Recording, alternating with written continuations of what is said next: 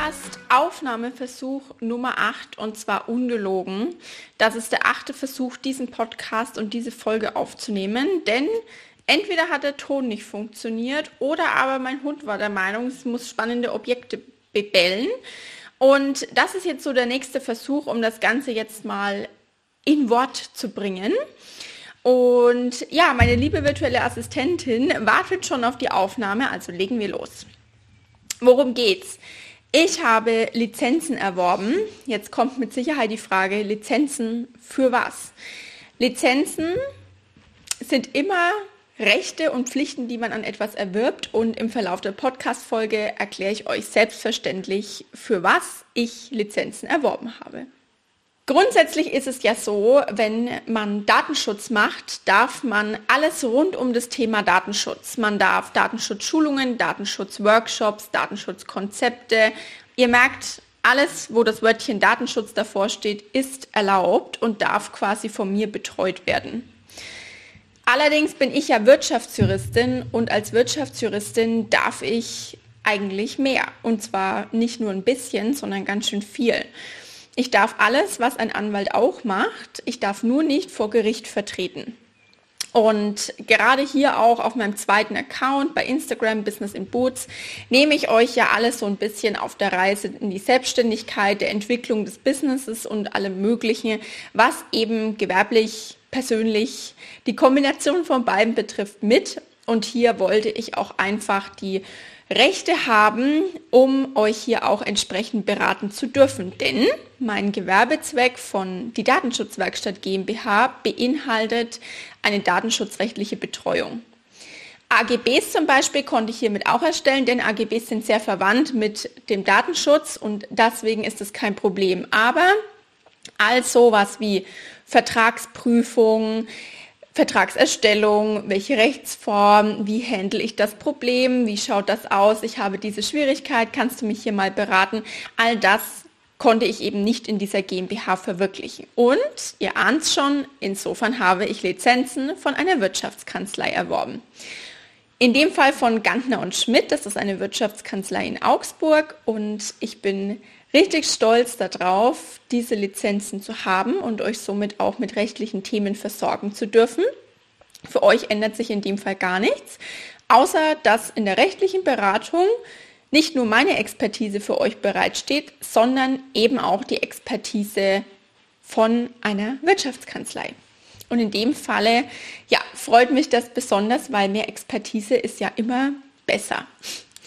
Jetzt habe ich ja schon erzählt, wenn die Gewerbeanmeldung oder der Zweck eines Businesses, einer Rechtsform lediglich eine Sache hergibt, ja, dann ist man auf diese Sache limitiert und genau deswegen kann ich euch auch sagen, Augen auf bei der Rechtsformwahl und Augen auf bei dem, was ihr eben angebt.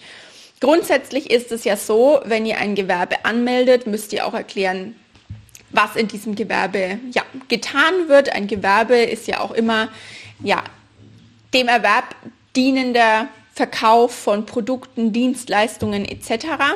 Und genau da muss man ja auch schon bei der Gewerbeanmeldung das entsprechend hinterlegen. Wenn man dann aus der ja, nebenberuflichen Selbstständigkeit zum Beispiel weiterkommt und eine Kapitalgesellschaft gründet, wie zum Beispiel in meinem Fall eine GmbH oder eine Holdingstruktur wählt, also eine GmbH, die wiederum eine weitere GmbH hält, sollte man sich vorher schon Gedanken machen, wie und in welcher Form gründe ich denn, wenn das und das vielleicht mein Endziel ist. Denn das ist eben nicht nur mit extremen Aufwänden verbunden, sondern auch mit Kosten.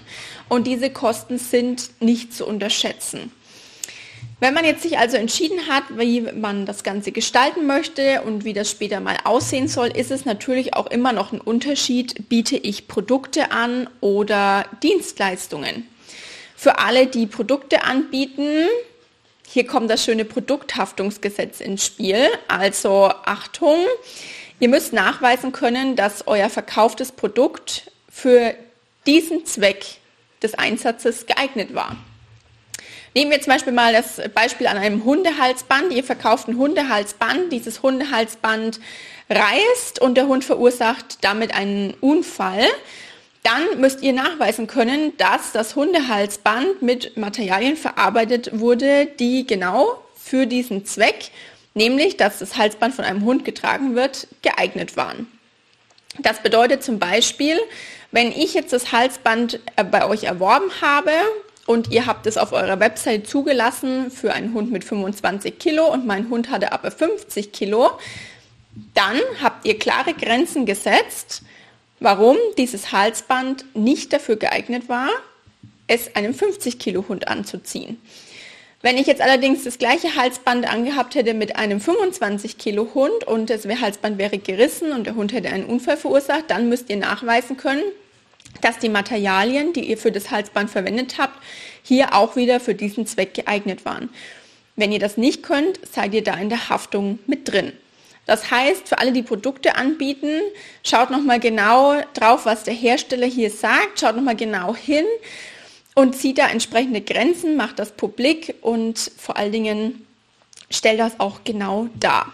Und da sind wir auch schon beim nächsten Thema Versicherungen. Eine Versicherung ist essentiell, wenn ihr gewerblich tätig seid, denn ohne Versicherung haftet ihr immer schnell, schnell, schnell persönlich.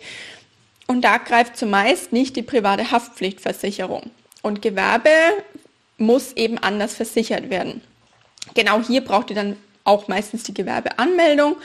Und ihr solltet grundsätzlich ja sowieso ein Gewerbe anmelden, weil alles, was ihr ohne Gewerbe verkauft, gilt als Schwarzeinnahme. Und das Finanzamt mag sowas, wie man sich vorstellen kann, überhaupt nicht.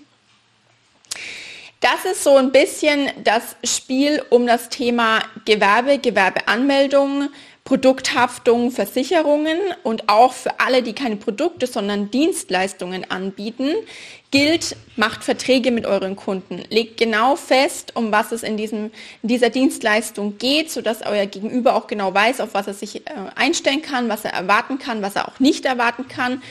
Und kommt euch da auch überhaupt nicht komisch vor, denn ein Vertrag kommt auch immer von sich vertragen. Deswegen mit einem Vertrag seid ihr da immer auf der sicheren Seite. Und da sind wir dann auch schon beim Thema AGB.